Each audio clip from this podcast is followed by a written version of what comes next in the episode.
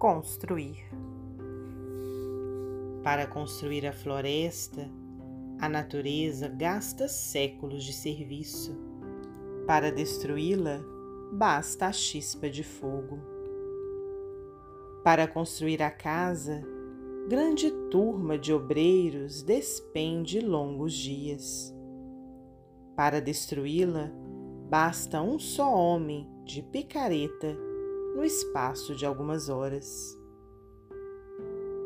Para construir o jarro de legítima porcelana, o ceramista utiliza tempo enorme de vigília e preparação. Para destruí-lo, basta um martelo. Para construir o avião, primorosa equipe de técnicos associa prodígios de inteligência na ação de conjunto. Para destruí-lo, basta um erro de cálculo. Para construir o depósito de combustíveis, o homem é constrangido a providências numerosas, alusivas à edificação e à preservação.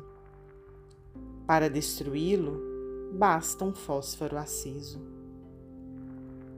Para construir a cidade, o povo emprega anos e anos de sacrifício. Para destruí-la, basta hoje uma bomba. Irmãos, sempre que chamados à crítica, respeitemos o esforço nobre dos semelhantes.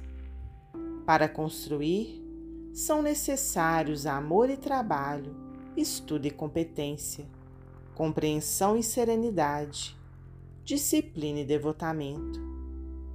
Para destruir, porém, basta o golpe. André Luiz. Psicografia de Francisco Cândido Xavier, do livro Ideal Espírita.